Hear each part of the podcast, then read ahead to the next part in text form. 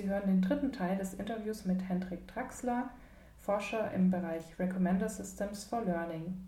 Was können die Systeme denn für die Lehre und für das Lernen leisten und inwiefern kann da wirklich der einzelne Lerner davon profitieren? Also erstmal ist die, dass wir es nur auf den Lerner beziehen, eigentlich zu beschränkt. Letztendlich können, sind Recommender-Systeme und gerade im Learning Analytics-Kontext auch als Zielperson den Lehrer, das Lehrpersonal, Administratoren von Lerninhalten, die zum Beispiel über ein Recommender-System gesagt bekommen, hier gibt es sehr viel Feedback oder hier gibt es gar keine Reaktion auf diese Lerneinheit, die muss vielleicht nochmal gereviewt werden, die muss verbessert werden oder eben ganze oder Studentengruppen zu unterstützen in ihren Lernprozessen. Also es geht nicht nur um den Lerner, es geht auch um den Lehrer, es geht auch um Administration und Communities.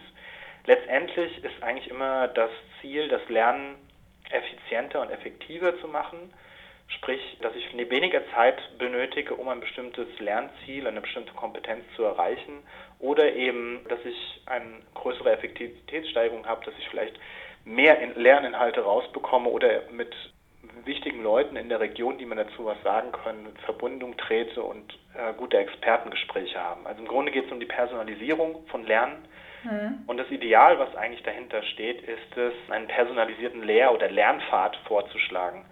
Dass ich demnächst an die Uni gehe und dann gibt es zum Beispiel ein Prior Knowledge Assessment, also eine Vorwissensprüfung. Mhm. Dementsprechend fallen bestimmte Teile des Curriculums weg und dann wird am Rest meines Wissensbestandes eben dann ein effizienter Lehrweg durch die Universität geplant für die Dinge, die, die ich lernen will.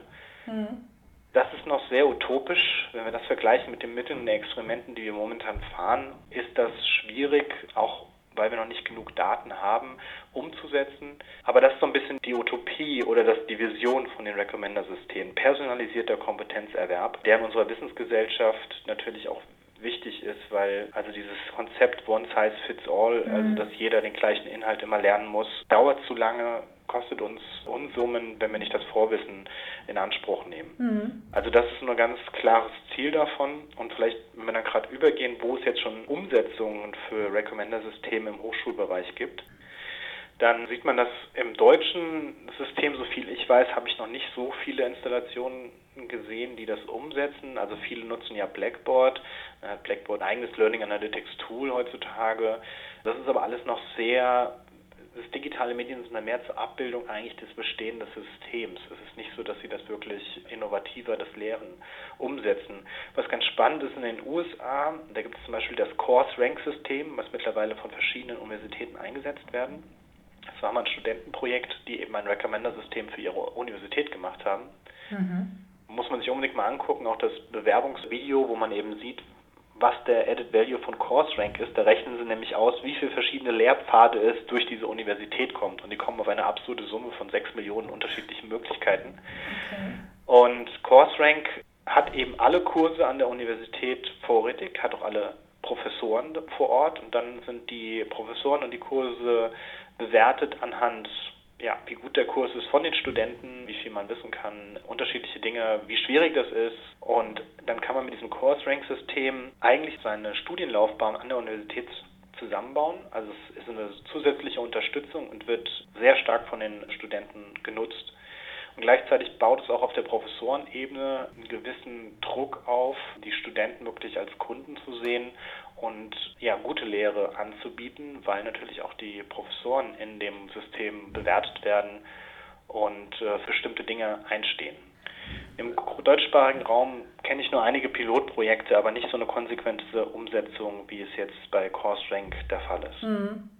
Und diese Pilotprojekte, das ist dann sowas, dass es zum Beispiel eine Personal Learning Environment gibt an der Universität, wo dann eben auch Inhalte vorgeschlagen werden, aber ich gehe davon aus, dass es in Zukunft zunehmen wird, dass es diese Angebote öfters geben wird, weil eben auch dieser Datenbestand in den Universitäten wächst und wächst. Und jeder fragt sich ja, was soll man jetzt damit machen? Und diese Datenbestände mittlerweile auch zur Evaluation der Universität herangezogen werden. Also wie gut der, der Inhalt ist, wie viele Leute das studieren. Und von daher wird es in diesem Data-driven System, wie es Recommender-Systeme eben auch sind, eine größere Verwendung geben. Eine Sache, die man erwähnen sollte, weil wir jetzt gerade wieder so einen neuen Qualitätssprung von 2010 jetzt 2012, 2013 machen, ist, was man sieht, ist, bisher war eigentlich das Semantic Web und Information Retrieval konkurrierende Forschungsfelder in einer gewissen Weise, fast ein bisschen ideologisch getrieben. Semantische Web sind ja Ontologien, also klar beschriebene Datensets, die absolut akkurat mir sagen, was ich machen kann. Man muss sehr viel Aufwand betreiben, um dies akkurat zu halten, weil es im Grunde händisch gemacht werden muss. Und mhm. Information Retrieval war immer den Semantic Web Menschen eigentlich zu ungenau und die können aber den Datenbestand wachsen lassen und ihre Methoden weiter anwenden.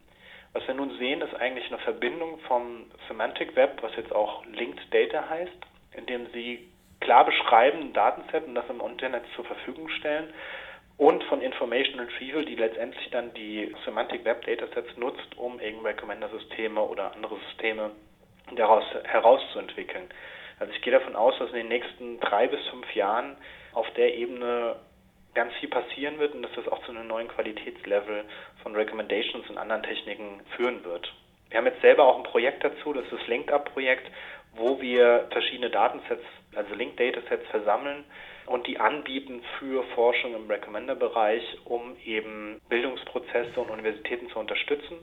Da wird es viele Workshops drumherum das Thema geben und am Ende haben wir so eine einjährige Competition, wo eben Studentengruppen, Universitäten sich mit ihren Projekten bewerben können, um letztendlich auch diesen großen Datenbestand, den es in den Universitäten gibt, zu schöpfen und eben Anwendungen davon zu machen. Das ist das Ziel von dem Linked-Up-Projekt. Und da ist diese Verbindung von Linked Data und Information Retrieval ein ganz zentraler Bestandteil. Und auch Evaluation wieder. Wir werden ein Evaluationsframework erstellen, das letztendlich dann Aussagen gibt, welcher Recommender-Ansatz vielversprechend ist gegenüber einem anderen.